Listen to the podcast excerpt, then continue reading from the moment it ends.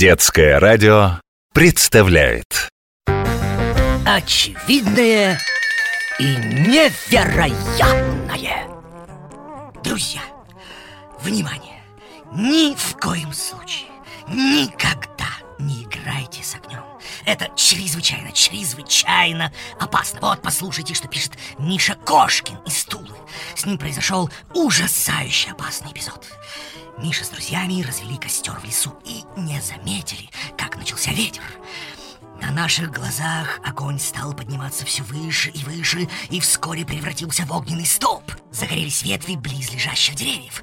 Хорошо, что на помощь пришел дедушка. Огонь мы потушили. А дедушка сказал, что мы разгневали самого огненного дракона. Ну, финал особо замечательный. Я, конечно, как человек-ученый не верю ни в каких огненных драконов, но вот поток огня, напоминающий извивающегося вверх змея, вовсе не выдумка.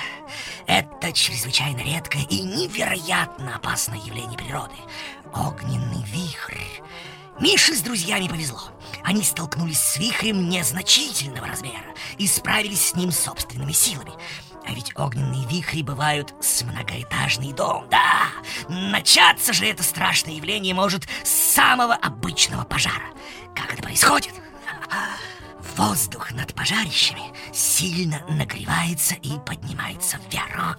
Вместо него вниз поступает холодный, который также моментально нагревается и тоже поднимается ввысь. Центр стремительные потоки гонят горячий воздух вверх по спирали. Огненный столб стремительно растет и вздымается над землей на высоту 10, нет, 30, нет, 50, даже сотни метров. А если при этом вдруг налетит ветер, о, перед вами огненный смерч. Напор горячего воздуха достигает ураганных скоростей, и при этом все, что находится рядом, как бы всасывается в огонь. Конечно, столь разрушительные огненные торнадо возникают нечасто, но, но... Одно из них в 1923 году в Японии длившаяся всего 15 минут, погубила почти 40 тысяч человек. Да, и подобные случаи в разные времена имели место в Лондоне, Чикаго, Дрездене и принесли невероятные разрушения.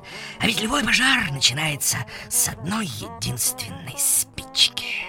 Так что, друзья, призываю вас, никогда, нет, никогда не играйте с огнем.